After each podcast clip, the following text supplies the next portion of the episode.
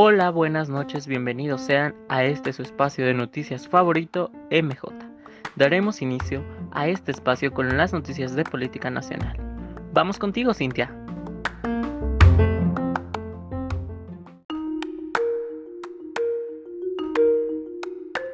Muchas gracias, Eric. Comenzaremos mencionando que López Obrador se ofrece a mediar el conflicto de dos bocas. En la conferencia matutina dijo que se debe a un problema entre la Confederación de Trabajadores de México y la Confederación Autónoma de Trabajadores y Empleados de México. También menciona que se debe descartar que exista mano negra por parte de algún agente externo para obstaculizar las obras.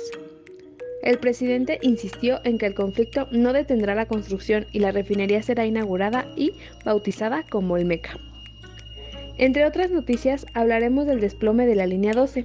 La Fiscalía General de Justicia acusará a personas morales y físicas por dicho desplome de un tramo elevado, que dejó 26 muertos y más de 100 heridos. Las empresas involucradas buscan un acuerdo reparatorio que cancele la persecución judicial. Y esto es todo de mi parte. Los dejo con la política internacional que la dará mi compañero Daniel.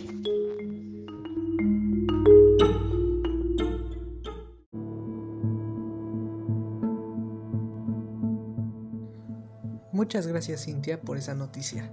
¿Y ahora qué sucede en la política internacional? Se rompe el aislamiento de los saharauis. Casi tres centenares de visitantes, entre familias, políticos, cooperantes y periodistas, desembarcan en los campamentos de refugiados en Tinduf, Argelia, y son sometidos a un cierre extremo durante el COVID-19 la gobernadora de la ciudad, Asa aprovechó su intervención para pedir a los amigos del pueblo de, Saharaui que presionen para conseguir la liberación de los presos políticos y agradecer a la prensa internacional que le den luz a su causa. ¿Qué piensan de este interesante tema? Pienso que la gobernadora hizo muy bien en dar ese mensaje para presionar a los saharauis y así liberar a esos presos. Muchas gracias por escucharme y volvemos contigo, Eric.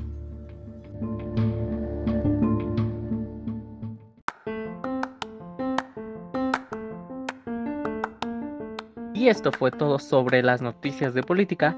Ahora hablaremos de cultura con mi compañera Aleli.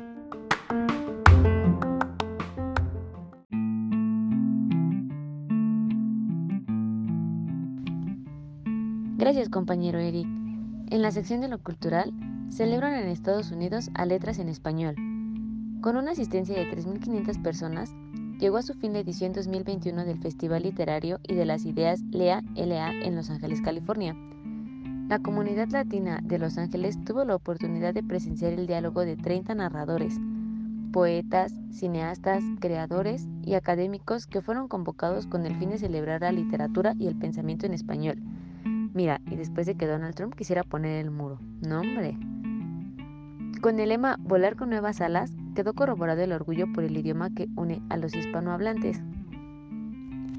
El festival estuvo organizado por la University of Guadalajara Foundation, o sea, la Universidad de Guadalajara para pronto, con el apoyo del legado Grothman y la cátedra Mario Vargas Llosa. Además de lo literario y el pensamiento, Lea LA ha dado cabida a todas las voces para abrirse a los temas coyunturales de salud, economía, política y migración. ¿Cómo lo ven? Yo creo que es algo así como la feria del libro que organizan en el Zócalo de la Ciudad de México. ¿O ustedes qué piensan, compañeros?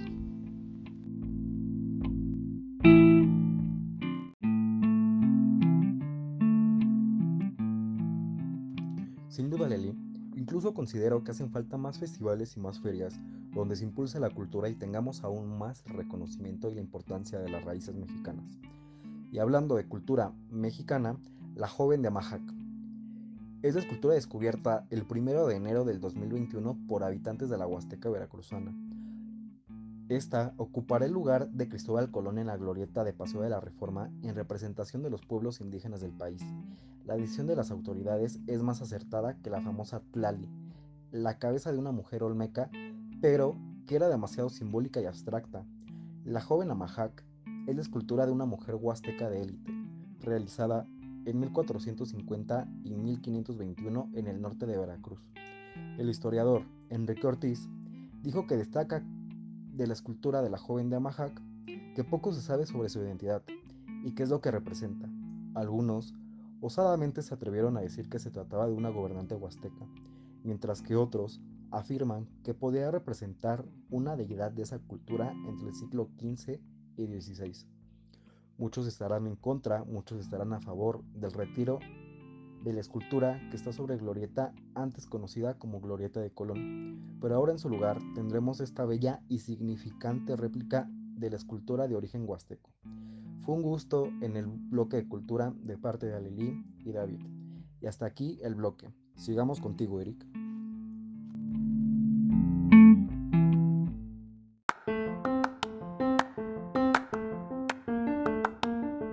Otras noticias un poco más ligeras, hablaremos de los espectáculos. Cuéntenos, Ariana y Eduardo.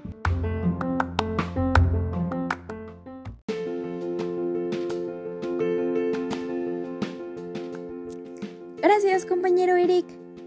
Les hablaremos un poco de los espectáculos. Me imagino que ya vieron o escucharon sobre la serie Top 10 en Netflix. ¿Se preguntarán cuál? Pues sí, nada más y nada menos que el juego del calamar. El fenómeno de la ficción surcoreana es imparable semanas después de su lanzamiento el 17 de septiembre.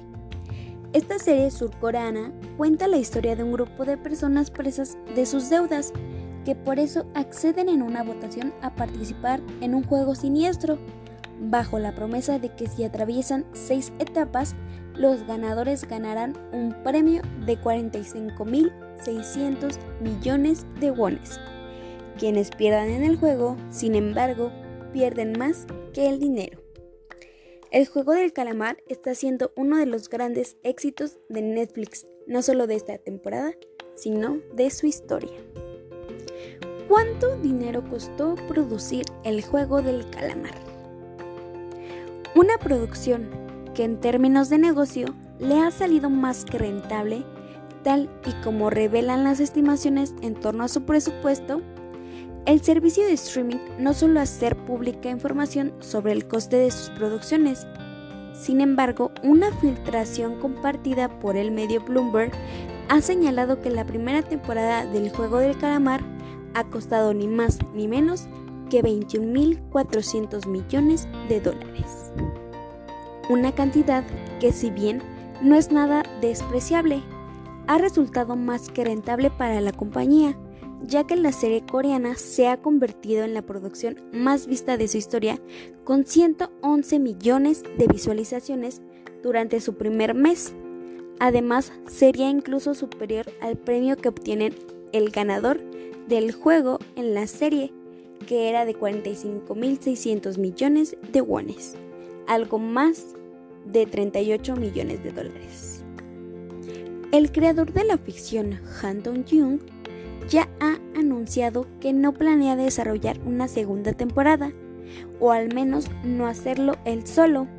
A pesar del éxito que la primera tanda de capítulos ha tenido, en todo caso, el final abierto y las múltiples incógnitas que aún quedan por resolver, unidas al fenómeno global que le ha convertido en el estreno más visto de la historia de Netflix, auguran una larga vida al juego del calamar. ¿Ustedes qué opinan? ¿Debería haber una segunda temporada? A mí, en lo personal, sí me gustaría. Pues muchas gracias. Continuamos con más espectáculos. Adelante, compañero Eduardo.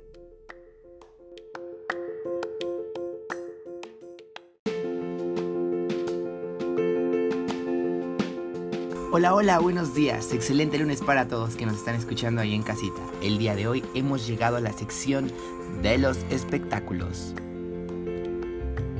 El que no arriesga, no gana. Imagen Televisión, 5 años contando historias.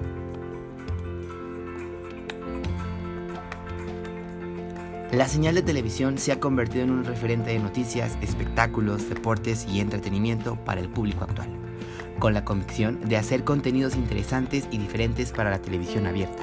Y crear una cercanía con la audiencia fue como hace 5 años llegó al aire Imagen Televisión. Estos elementos se han vuelto claves para que en tan solo un lustro la televisora se haya convertido en un referente en cuanto a noticias, deportes, entretenimiento y espectáculos. Noticieros con formatos innovadores, programas de entretenimiento arriesgados, programas de deportes creados con seriedad y producciones internacionales son algunos de los elementos que Imagen Televisión ha sido sumamente a su oferta de contenidos en la televisión abierta mexicana, convirtiéndola en una opción de entretenimiento e información.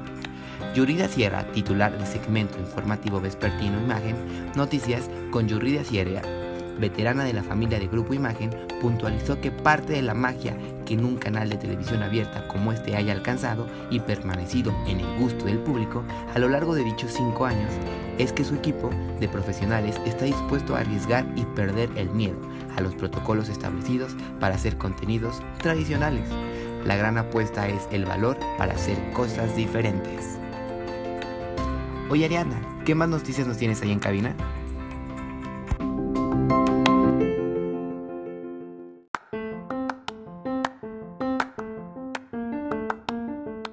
Cómo ven ustedes todo esto?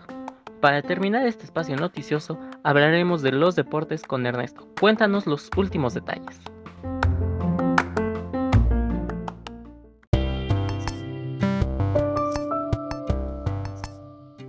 Muchas gracias compañero Eric. Bueno, yo les hablaré un poco sobre los deportes, lo que ha sucedido hasta el momento. Nos vamos al fútbol español, donde el equipo de la Real Sociedad asalta la cima de la Liga Española. Gracias a la solitaria anotación de Julen Lobet, el conjunto de la Real Sociedad se impuso por la mínima diferencia sobre el Mallorca, para tomar provisionalmente el liderato a la novena fecha. Con un jugador menos y con un gol en el minuto 90, la Real Sociedad logró este sábado una trabajada victoria ante el Mallorca, obteniendo una victoria del 1 por 0 que coloca al conjunto de la Real Sociedad líder de la Liga Española en la novena jornada. Ahora nos vamos al deporte del boxeo. La animadversión entre el boxeador mexicano Sol Canelo Álvarez y el boxeador estadounidense Caleb Plant se mantiene en un punto alto, ya que en esta ocasión el oriundo de Guadalajara afirmó que su combate del próximo 6 de noviembre no quedará el nacido en Tennessee. Cabe recordar que desde el primer face to face entre ambos boxeadores intercambiaron fuertes palabras y posteriormente algunos golpes, donde el boxeador estadounidense se llevó la peor parte a terminar con una herida en el rostro el pasado 21 de septiembre. ¿Ustedes qué creen queridos oyentes? ¿Canelo noqueará al boxeador estadounidense? Bueno, eso es todo de mi parte. Los dejo con mi compañero Eric.